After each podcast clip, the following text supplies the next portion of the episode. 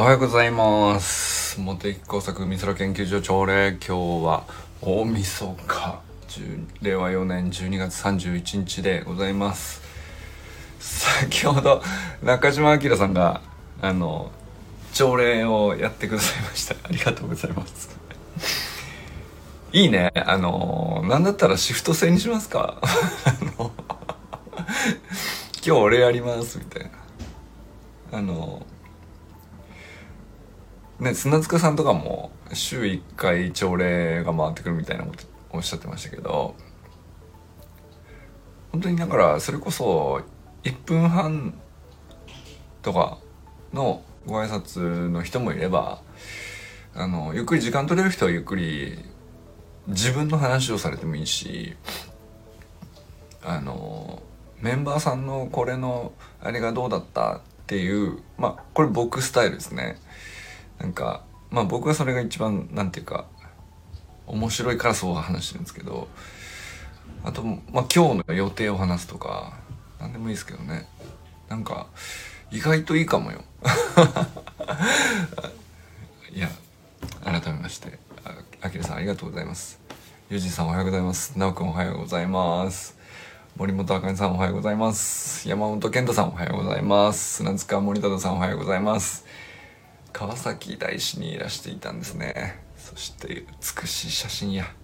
お見事お見事で。すもうインサイドアウトとはこのことですよねっていうね。内面が行動に出るっていう。で自分の見ている世界っていうのは自分の内側から作れ作り出してるっていうことをそのまんま投稿で表されてるなと思いましたよね。大晦日にまず神様に。お礼をして。そので新年の初詣のまあ皆さんいろいろお願い事あっていいと思うんですよね。で一年お世話になったら大晦日にはお礼でしょっていうセットで私は考えているという素晴らしいインサイドアウト。もう感動したよね。あ の 参りましたね。それは考えたことなかったな。あの神社のお参りってあんまり僕もピンと来てなかったんですよ。よく分かってなかった。何なんだろうなと。このお作法とかあるじゃないですか。であんまりその受験の時にお願いとかもした記憶がないですしその神社とかお寺のなんだろうな。扱いというのかどうどういう関係が自分にあるのかがうまく捉えられてなかったんですよ。まあなんか連れて行かれれば初詣にも行くけどわざわざ行かないみたいななんかその そういうやつだったんで僕はねだからお、ね、初詣行ったからっつってお願い事もしてなかった気がしますねでだから大晦日とかもよくわかんないしなんかねとにかく僕イベントごとに対してちょっと車に構えてた嫌いがありますねそのかつてにおいては。でもまあなんかその徐々にあ神社ってこういう存在としてその各地域にずっとあり続けてるわけじゃないですか。でまあ経済合理性から何からこうなんて完全に切り離されてはいないんですけどまあその地域において必要とされ続けているっていう事実はあってもうかなりこう古くからねずっとあるわけですよね。それって何の意味があるんだろうなっていうのをなんか興味持ち出したことがあってでもまあその土地の神様が祀られるとか、まあ、そういう言われがねその神社にそれぞれ顔いろんな神様がいるみたいな話になってへえと思って。でまあ全部こう辿っていくと「古事記」になって、まあ、神話につながっててでまあ 要するに古代の神話からその全部つながってるストーリーがこう神社に詰まってるみたいな話として理解し始めたのがどんぐらいかなまあ10年ぐらいですかねここ。だから古事記面白いなって思い始めてでは参りの作法ってまあこういう意味だったんだと、まあ、お願い事をするっていうのも僕は最初からあんまりピンときてなかったんであの、まあ、神様のお住まいに入る時に失礼しますっていう、まあ、そういう感じはあったかな。で、お元気ですか？みたいな。こんにちはみたいな。あの、ちょっと、なんだろうな。まあ、いつもありがとうございますっていうのが僕としてはしっくりくるのかな。なんかそういう意味でいくと。まあ、その土地を治めてくださっている神様がいて、まあ、そこそれが神社にいらっしゃるということなんで失礼しますって取りくぐってでいつもありがとうございますとみんなこう健康でやっておりますので本当にお世話になっておかげさまでっていう。まあおかげさまに対してお礼を言うっていうのが神社にモデルみたいなニュアンスに徐々になってきてたかもしれないですね。そんなはっきり、えー、綺麗なあの思想を持っているわけじゃないんですけどなんかだんだんその神話をの文脈とかそんな話をこうちょっとずつ知るにつれてまあそれが自然かなっていう。だとするとみたいな感じですね。うん。そんな感じになったりしたんですけどあの砂塚さんのあのもともとの思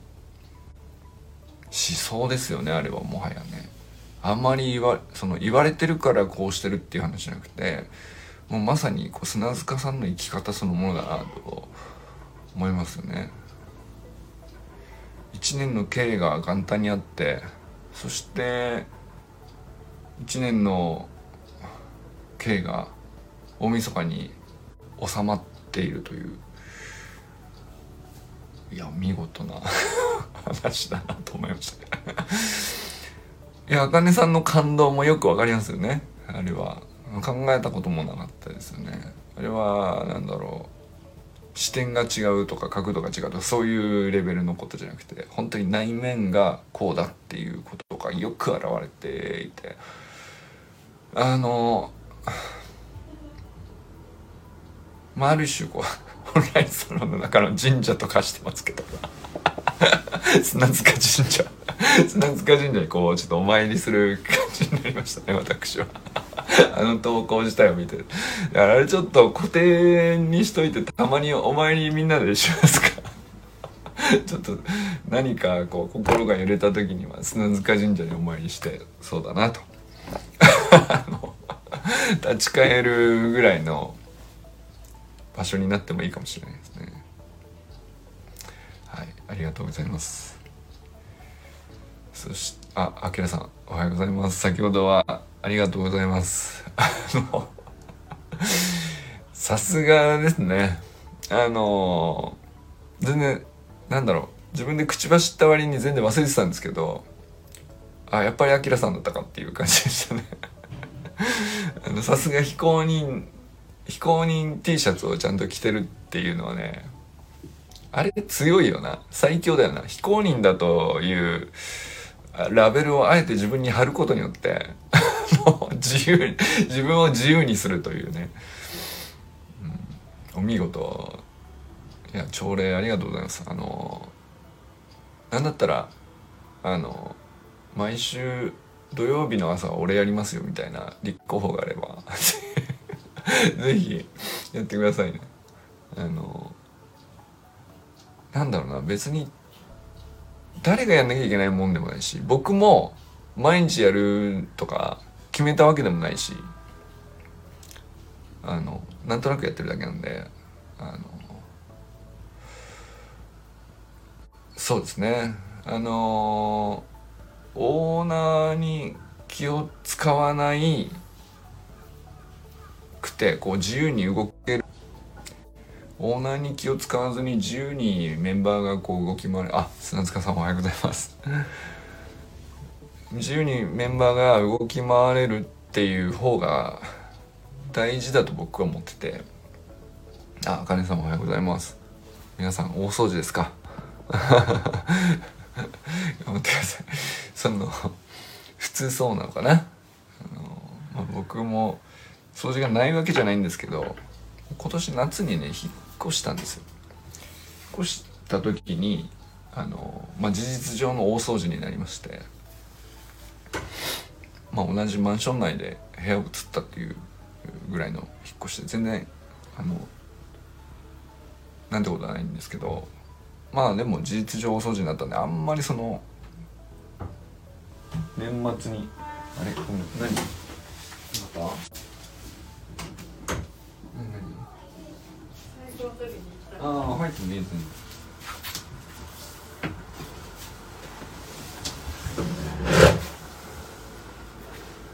あのー、子供の勉強部屋を借りております。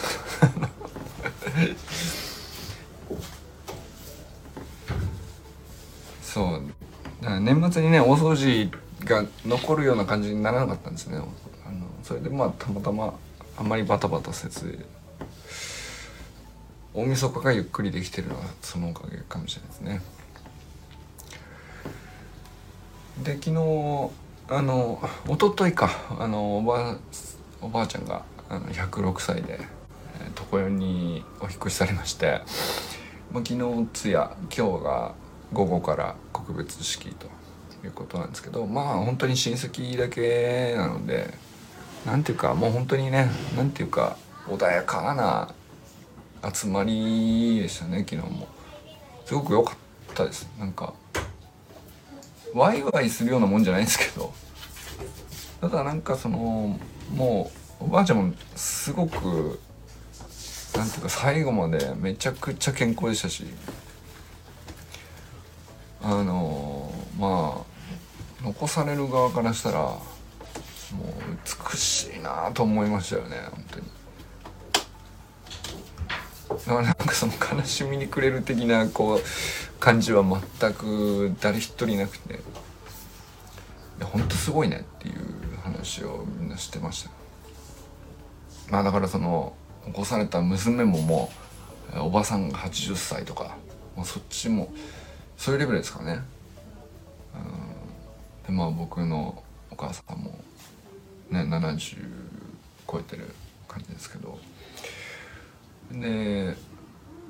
孫の僕らでみんな40代ですからね、うん、まあそうなんかねあんまりない年齢層みたいでやっぱりさすがにねこれだけこう長寿の方増えていてもやっぱりお葬式お通夜でこういう年齢層でこういうふうに集まってっていうのはやっぱりないみたいです。大正昭和平成令和を貫いて生きてらっしゃったので。もう生ける伝説ですよね。なんかそういう意味ではなんかあの、すごい和やかだったしもうそれこそ神社の神様をお参りするに近かったかもしれないですね。うん、でお寺の住職さんも本当に長いことこう、うん。まあ、おばあちゃんがお付き合いしてた住職さんで。でなんかその住職さんのご挨拶とかもなんていうのかな。あの形式ばったもんじゃなくて本当に親しみのこもった「先輩お疲れ様でした」っていうね感じがねあのやすごい心地いい時間でしたね。なんかねすごく気持ちよくお引越しをおくお見送りできたというか、うん。まあ、そんな年末でございますけど、うん、まあその後帰ってきて砂塚さんの投稿を見て心は現れた上で現れたっていうね。あんな綺麗な話あるんですねっていうね。写真が良かったよね。あの僕も川崎大師近いんでまあ行ったことはありますけどうんなるほどこうなるのかというね。要するに初詣にの準備に向けて誰もいなくなったところで整備される方々があの綺麗に、えー、掃除して、えー、ロープとか張ってで参道がこうピーッとあの埃一つない状態にでその一番綺麗な状態でえー、砂塚さんはうん今年1年神様にこうお世話になりましたというお礼をしに行くというね。もう完全にこうインサイドアウトの真髄を見たと言いますか。自分の内側で思っていることが全部その外側の世界を作り出すっていうなんかその砂塚さんの外側僕らが普段見てる外側はもうあの全力の腕振りっていうね。120回今日も振り切ってんなみたいな。あのとにかく絶え間なくマッスルっていう。絶え間なくマッスルっていうね。あのそれが砂塚森忠さんだなと思うんですけど。それがさやっぱりそれが僕らが外から見た砂塚さんなんだけどやっぱその昨日の今朝のかあの投稿ってその砂塚さんの内側がこう現れたというかもう視点がこうどうとかっていうレベルの話じゃないと思うんですよ。角度がどうとか。あの、まあ、そういう話じゃなくて砂塚さんの内側はこうであるから結果外側があのこうなるっていうもう一番根本だなと思いましたよね。なんかあ周平さんおはようございます。まだ皆さんに「おはようございますの」えー、途中でした。清水信之さんおはようございます。えー、寺石ゆかさんおはようございます。中村周平さんおはようございます、えー、山田友人さんおはようございます。佐藤直くんおはようございます。直くん一番最初に来てくれたから。久しぶりだったかな。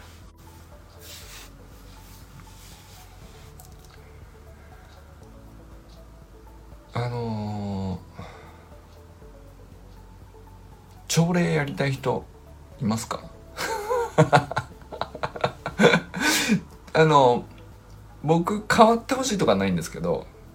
ぜなんていうのかな。まあさダブっちゃうともったいないかなとは思うのでもしやりたいという人がいらっしゃいましたら今日ね早速アキラさんやってくださいましたけどあれそのデジタル音痴だからよく分からへんって言いながらこうねこう宿泊しながらやったじゃん。でもあの一歩がやっぱみんな辛いと思うんだよね。っていうか自分がデジタル音痴なんだって思っちゃう瞬間があるじゃん。その最初のトライって全員そうなるんだけど全員その操作よくわかんないからとりあえず押してみる。あれ戻らない。うまくいかない。で僕も散々やってますからね。その例えば周平さんとしくじり野球論一番最初に9月とか10月に10月頭だったかにやった時に、えー、全然うまくいかなくてじゃあこっちに切り替えるかこっちにするかこうするかつってでまあそんなもんなんですよね。で僕は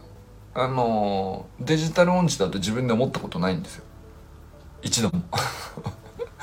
だけど同じ失敗をしているんですよね。で同じ失敗を繰り返し繰り返し別に対して、えー、なんだろうな精通してるのかって言ったらまあ客観的に見たら別に全然だと思いますけどあのただ初心者でこう初めてトライしたらあの当然こううまくいかないとかよくわからないとかトラブって変な操作しちゃうとか挙動が意味不明とかまあそれはスマホのせいかもしれないし俺の操作が間違ったせいかもしれないし PC でやったらうまくいくんだけどスマホのスマホのアプリではそれがその許可されていないとか、まあ、あるいはその Facebook のオーナー権限があるかないかとかで違うかもしれないし分かんないけどそのその挙動がどうして自分の思い通りじゃないのかっていうのは何にもこうやってみなくちゃ分からないっていう状態で、えー、まあいろいろやりましたよ。だから例えばそのライブ配信中に招待を送ったらあの2人で対談ができるみたいなアキラさんと一回成功してるんですよ。だけど周平さんとやるそれをやろうとした時にうまくいかなかったとかっていうのが過去あって。でまあもう誰がやってもそうなんだけど その時に俺結構大事だなと思うのが俺は一度もあの今までねそのうんまあ大学生以降いろんなものに触れたりいじったり、えー、ハマったりやめたりっていういろいろありましたけどデジタル音痴って自分で思ったことがないんです。うまくいかないから面白くないからやめたみたいなことはありますけど。俺そこは結構大事かなと思ってて。デジタル機器ってうーんとまあなんだろうな。ハードウェアだと壊しちゃいけないっていうのは多少あってまあその順番通りにスイッチを押さないとそのハードウェア自体が壊れちゃう。物が壊れちゃったらさすがにちょっと損害があるんで あのまあ例えば僕で行くとですねあの気象レーダーみたいな億単位のハードウェアを触るときにスイッチを切る順番間違ったりするとさすがにビビります。そういうのあるけどまあでもそうじゃなくてソフトウェアだよねこの Facebook の LINE ライブ配信をこうやってみるとかやってみないとか、えー、投稿とか開業をどうやってやる文化であるとか、まあ、シフトをしながらリターンを押す開業文化だとかね、まあ、そういう話です。よまあググって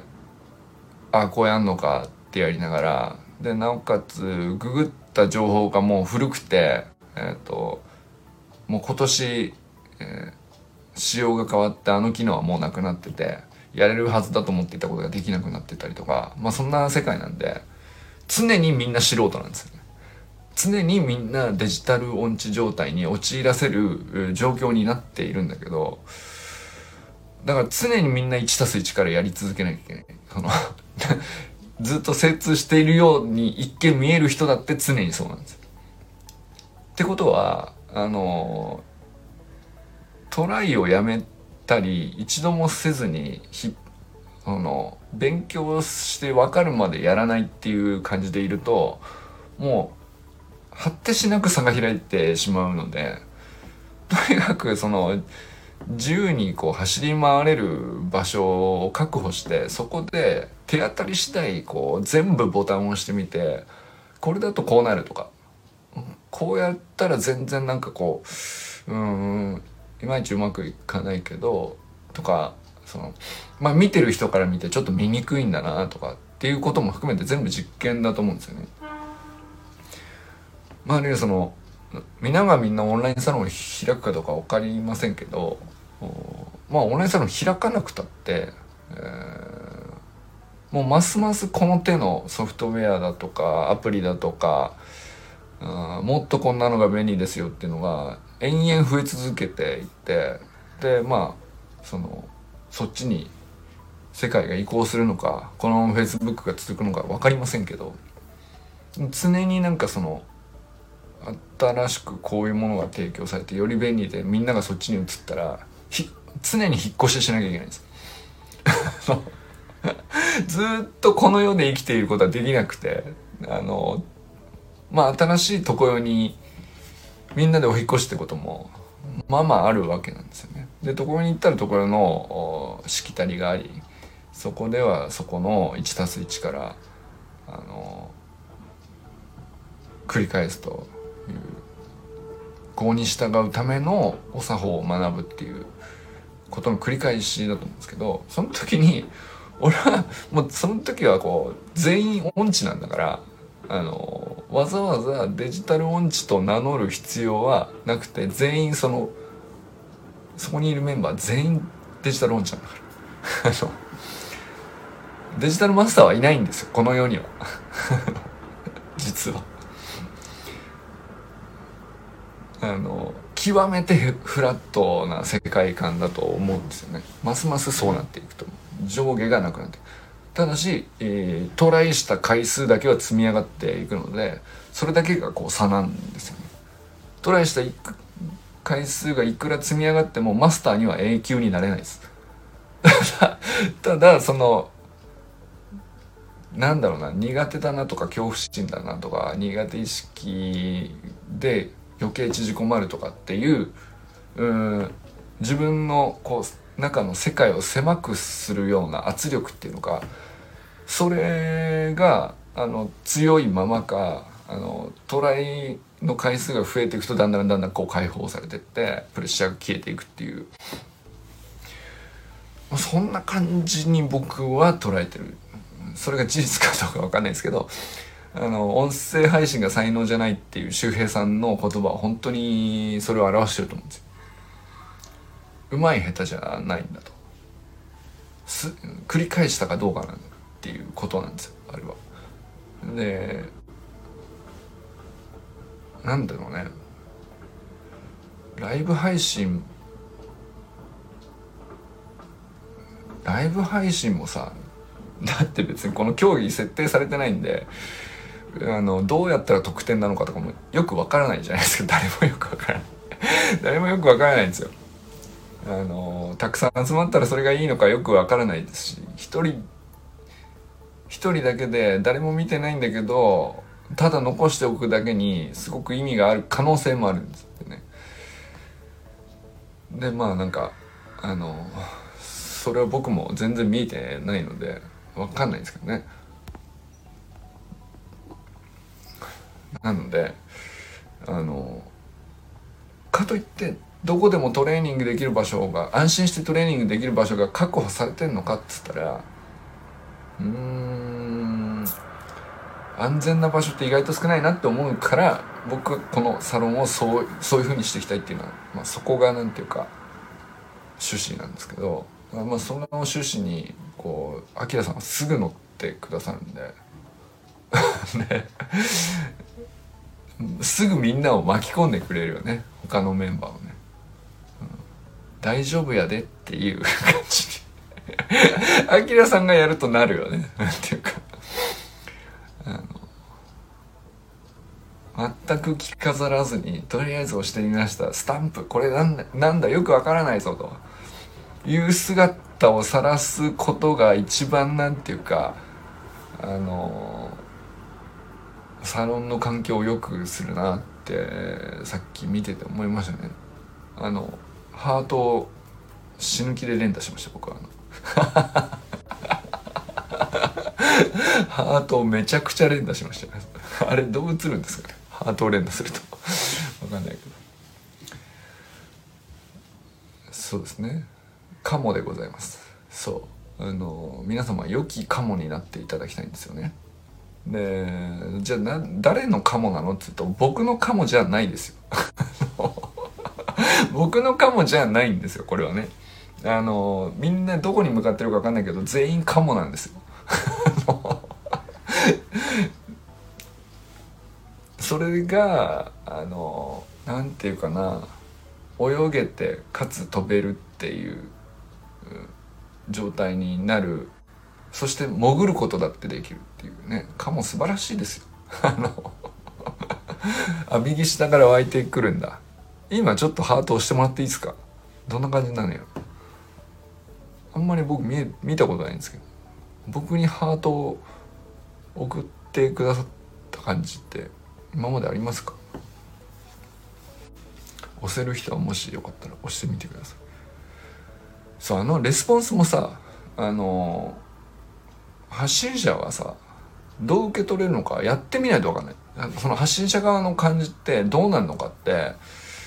ずっと見てる側だけをやってると分かんないじゃないですか。だけどあ発信者側ってこうなんだっていうのを一回見たら次こうまた聴衆側に回った時に聴衆として楽しむなおかつ発信者がこうしてくれたらもっとこういろんなものが引き出されるんじゃないかとかっていうこう視点がこう一周ぐるっと回ってくると攻守交代でねぐるっと回ってくるとやっぱり全然こう見え方変わると思うんですよ。世界が変わるっていうか。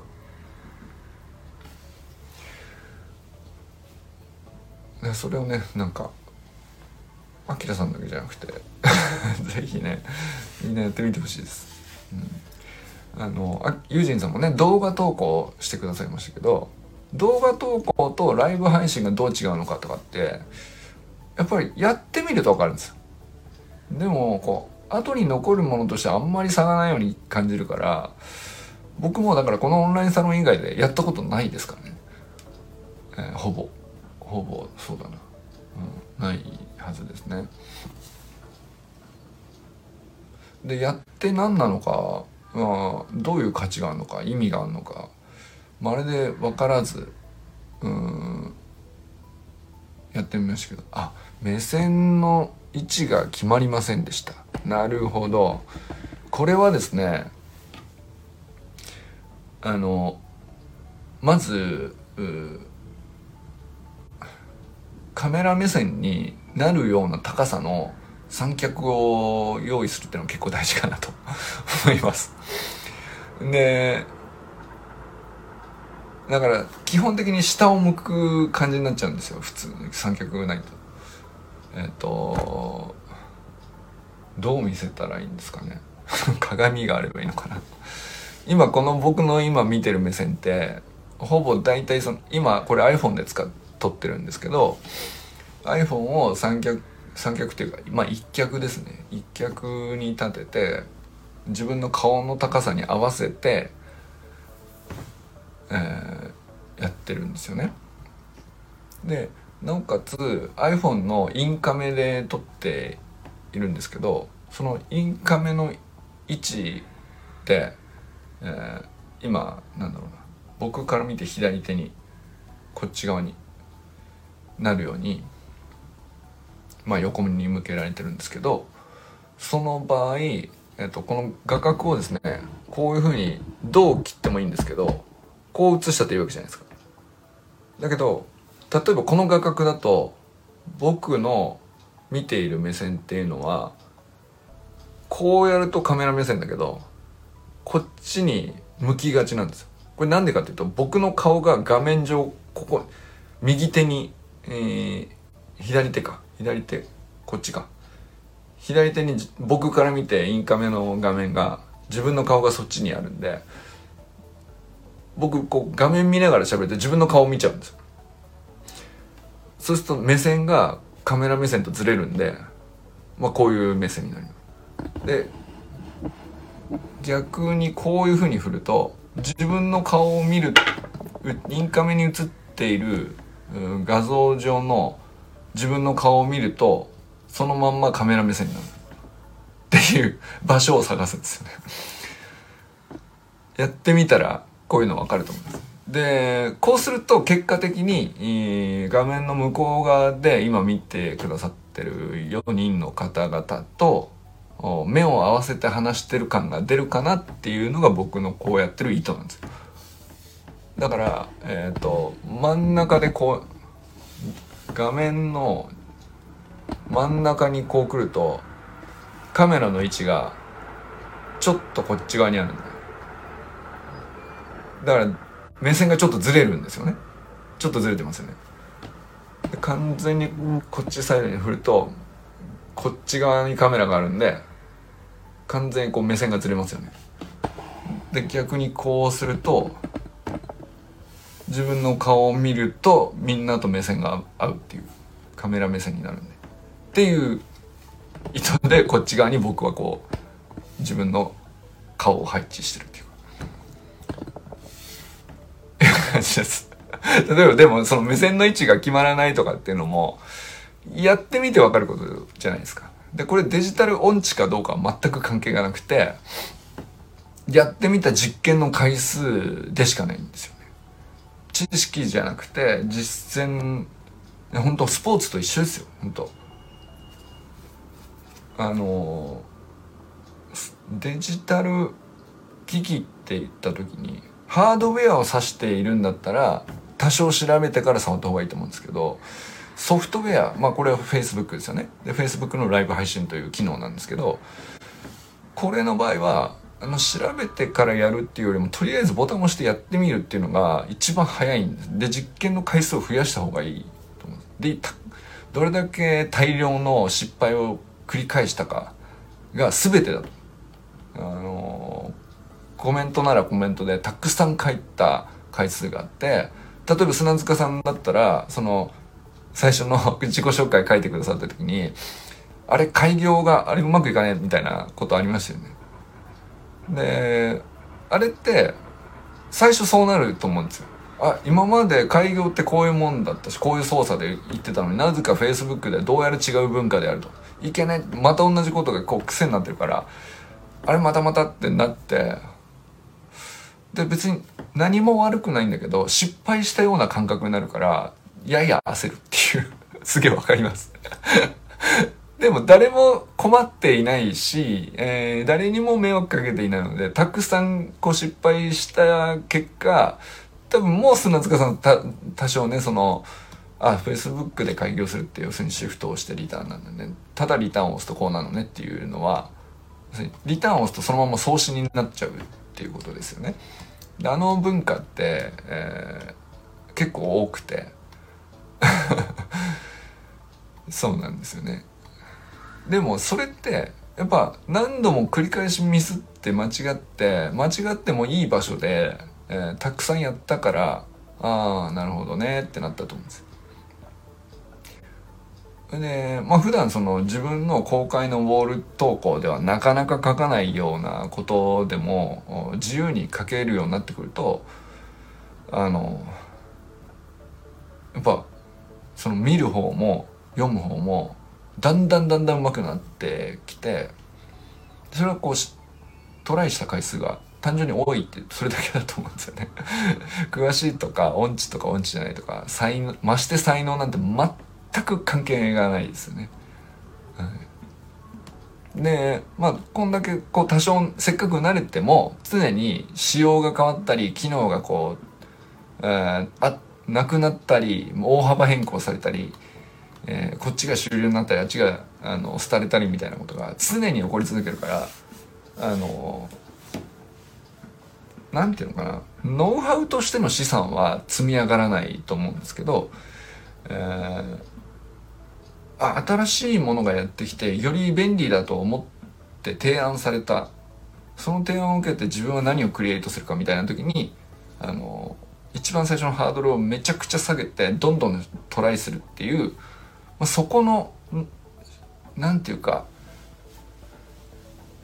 それが資産だと思うんですね僕は。その自分の中の心理的ハードルを下げれば下げるほどまあ将来的にどういうものがあのメインで使われるとかあのこういうものが流行る廃るとかいろいろあると思うけど、まあ、どういう状態になってもとにかく、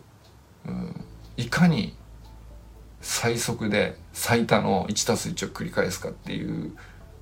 話だと思っててその能力を鍛えてると思うんですよ。でそれを安心して鍛えるにはあの閉じた空間の方がいいかなと思いますね。でまあオンラインサロンが今あのいろんなオンラインサロンありますけど基本的にはオーナーが何かこうより多くの情報を持っててそれを下に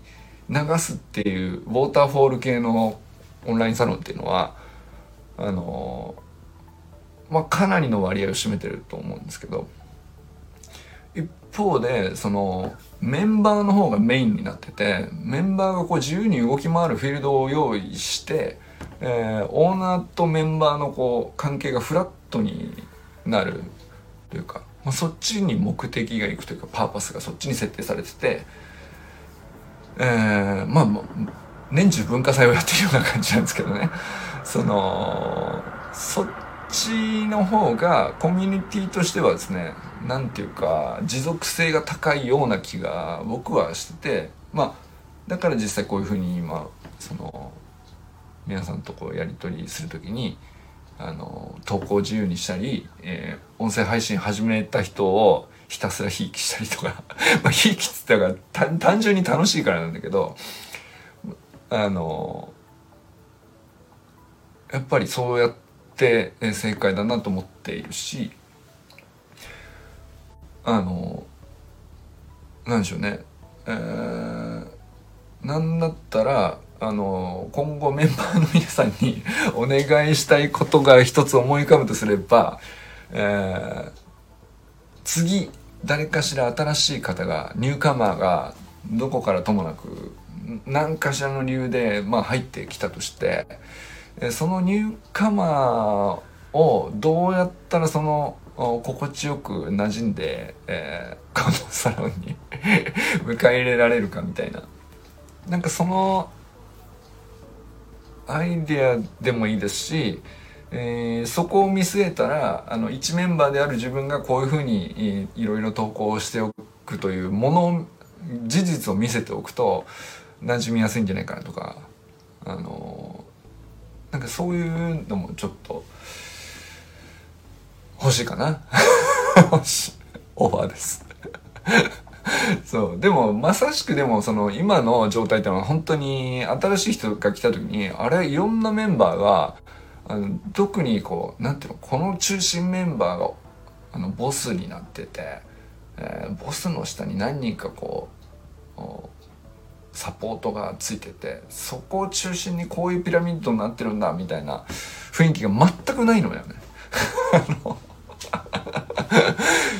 それその感じがね出てて僕はニューカマーが入ってきた時にどうですか？一番最近のねあの新規参入は直くんですけどまあね直くんもともとね僕との関係性が近いんでですけど新規参入した時にパッとこうサロンの状況を見てどう思うかっていう、うん、ほんとまっさらな感じで入ってきた場合たまたま何らかの理由で僕と多少ご縁があるのかどういう人か分かりませんけど、まあ、そういう方で、えー、他のサロンメンバーさん全然知らないという人がもし入ってきた時に今の状況で、えー、こういうとこから取っかかったら馴染みやすいとか楽しみやすいとかあるいはここはその最初のハードルとして引っかかりやすいかもしれないねっていうのがもしあったら教えてほしいです、そんなオファーでどうですか？今日はね。はい。あのいずれにしてもですね皆様あのそれぞれの年末ねあのお忙しい方もゆっくりできる方もあの1年の経を前にね今日も良き一日をね過ごしていただきたいなと思います。えっとでは質問です。オーナー権限で投稿の削除は可能でしょうか？LINE を踏み越えた場合。あそれはできると思うよ。うん。まあそうだね。何でしょうね。あるとしたらうんと例えばですねえー、まあ、事故として自分の Facebook アカウントが乗っ取られてしまったとかがありえますね。それで何ていうかスパム投稿みたいなのを、うん、意図せずやられてしまうとかっていうことがありえますよね。あるいはまあコメント欄でもいいんですけど。でそれていうのはあの僕もそうだし DMM のオンラインサロンサポートスタッフさんがここのグループ内に入ってくださってるんですね。でその人たちがあのまあ別に常に見てるわけじゃないと思います。あのどれぐらいの感じであのモニターしてくださってるのかちょっと僕は分かんないんですけどまあ少なくとも僕はあのコントロール可能だし、えー、なんだろうな皆さん側から通報することもできるんじゃないですか。これひょっとしたらこういう可能性ありますよとか。あの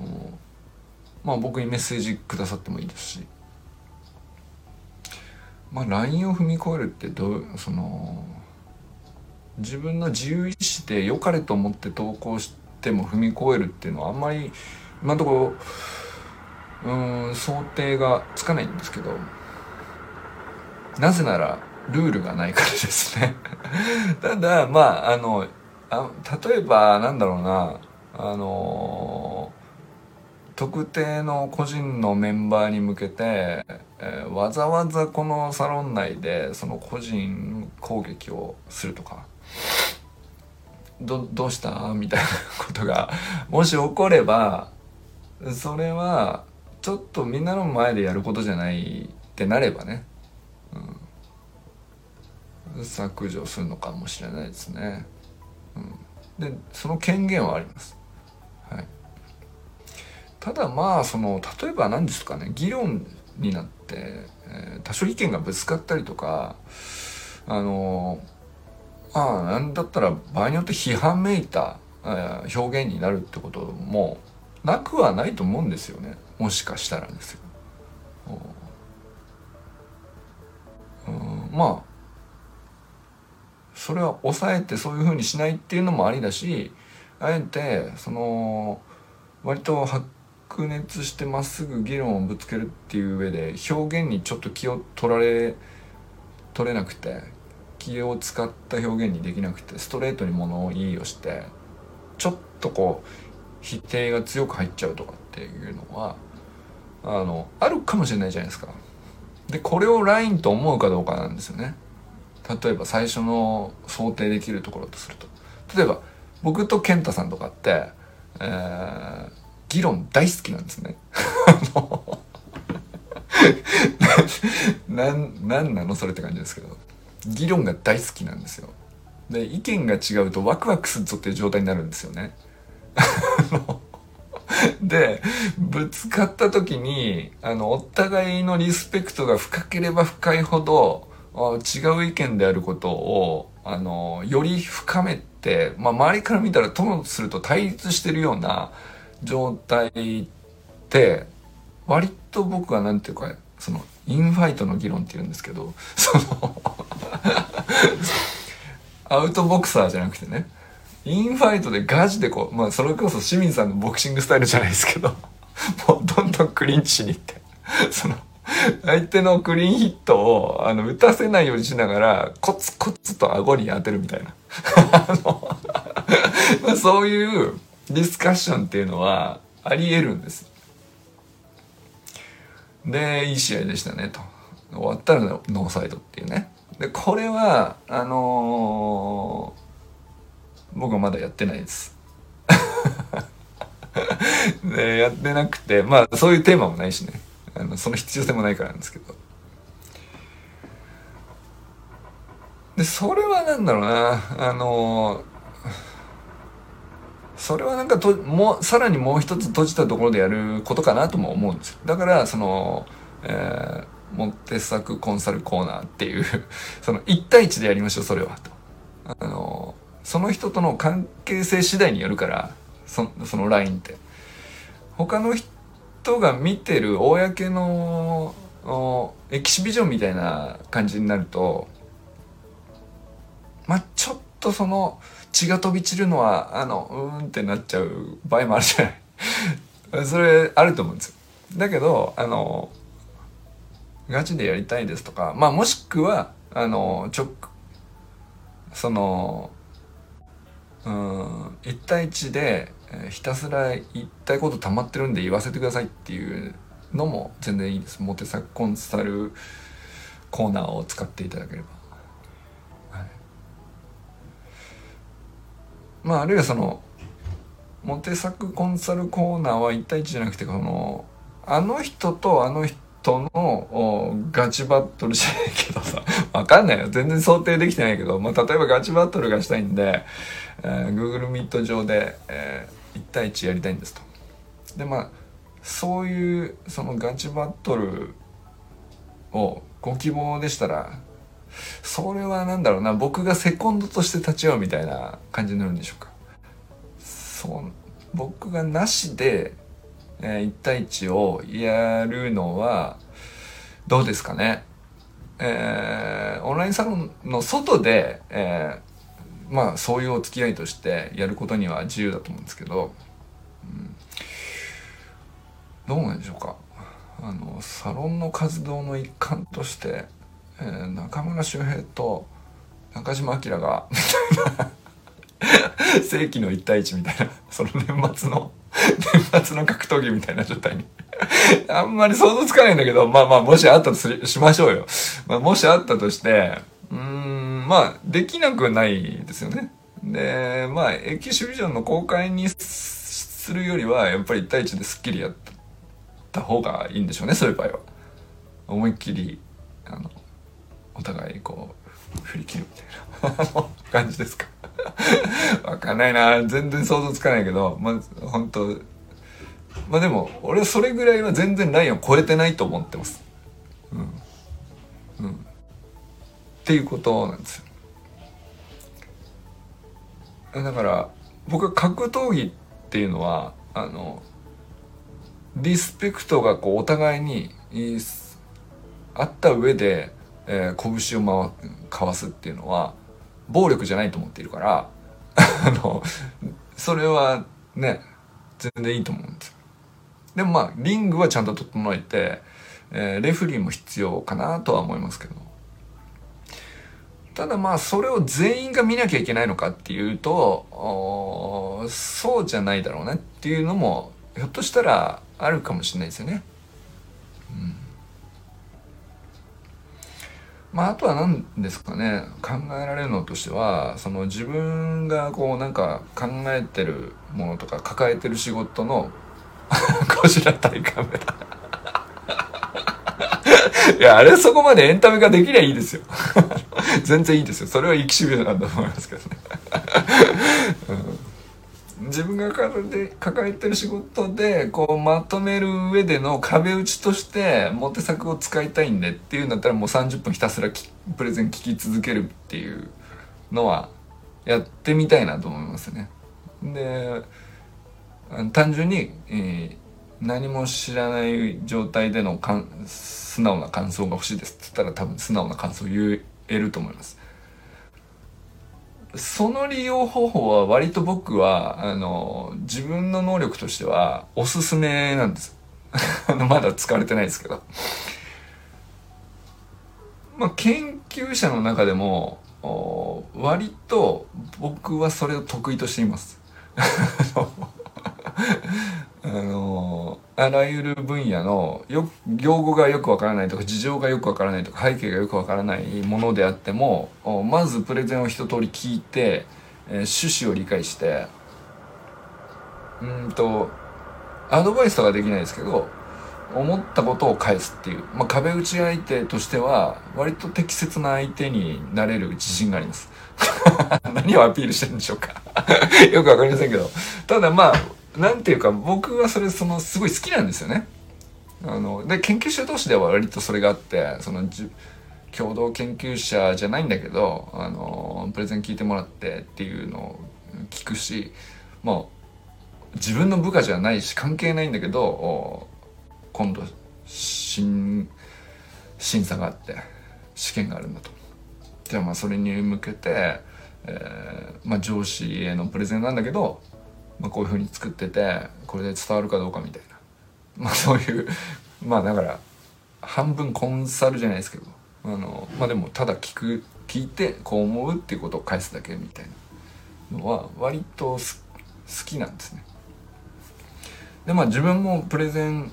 あちこちいろんな場数を踏んだとは思うんでまあこういう聴衆だとこういうふうに伝わりやすいですよねとかっていう話は経験値としては割とある方だと思うんですね。だからそれは割とうん価値を感じていただける可能性があるなとは僕は思ってて、まあ、ただまあ無理にね その押し売りする気もないんですけどだから、まあ、つか僕の使い方としてはその辺をほじくってもらえると割といい仕事しますよっていう。感じですかね。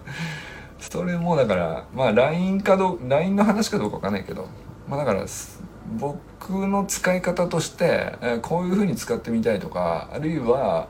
このオンラインサロン内のフィールドでこういうムーブをしてみたいとかっていう実験はあのまあ少なくとも提案は全然いくらしてくださってもいいですし試しにこういうのがいいと思ったんでやってみましたっていうで失敗でもいいですし、えー、まああのちょっと自分なりにはまってるんで、えー、ずっと実験続けてますと。であの皆さんの目お互いの目っていうのはあんまり気にしないで実験していいんじゃないですか。サロンが荒れちゃうからとか気にしないでください。まとめ方があると思うんだよね結局ね。あのうまくまとめればまとまるでしょうから、うん、という感じでいかがですか？あきらさん。あの昨日から延々アキラを煽っているだけという噂もあるんですけど。あのもう序盤ね周平と友人をあの音声配信に連れてきてあのまあそれが一通り僕の中ではあのいいサロンのプロダクトとして できたんで。次はアキラにターゲットを定めていますね完全にね。アキラがサロン内で大喜利とライブ配信に次ぐ次のプロダクトをどうあのクリエイトするかみたいな。ところを煽っています。今あなたは煽られています。でも無理に乗らなくてもいいですけど、まあ、思いついたらあのこういうふうにムーブしてもらっていいですしまあその LINE は皆さんが思ったよりも相当外側に引かれていてえー、思った以上にフィールドは広いぞというふうに受け取ってもらえるのがいいんじゃないかなということが言いたいことですかね。うん、まあ本当にサロンオーナーとしてはあのこのサロンのパーパスを定めきれていないという問題があるんですけど、まあ、あえて定めるとしたらパーパス目的をね、えー、だからことは岸辺露は まあことあの断るのも自由なんですよ。うん。オーナーのオーダーにね断るとか。いや全然 OK です。でまあだからパーパスは目的はですねサロンメンバーがあのやりたい実験思いついたらすぐできるっていう場所にするっていうのがあのパーパスですかね。だから奈くんだったら自分のサロンこのモテ作海空研究所が自分のサロンだとしたら俺ならこういう投稿をするというふうに投稿して実験したら例えば4月からさあの自分のコーチングのコミュニティを作るとかっていう時にまあね3ヶ月実験済みだから実験した結果あのこういうふうに反応が来るとかあの投稿をこういうふうに積み上げて残しておくとこういうふうに整理できるなとかあの散らばっちゃうから今度から投稿の時にこういうふうにタグをつけておくといいんじゃないかとかそういう経験値って新しく何か立ち上げようとか思っていたらどっかで実験しておく必要があると思うんだよね。でその実験場としてあのこれほど適した場所は僕はないって、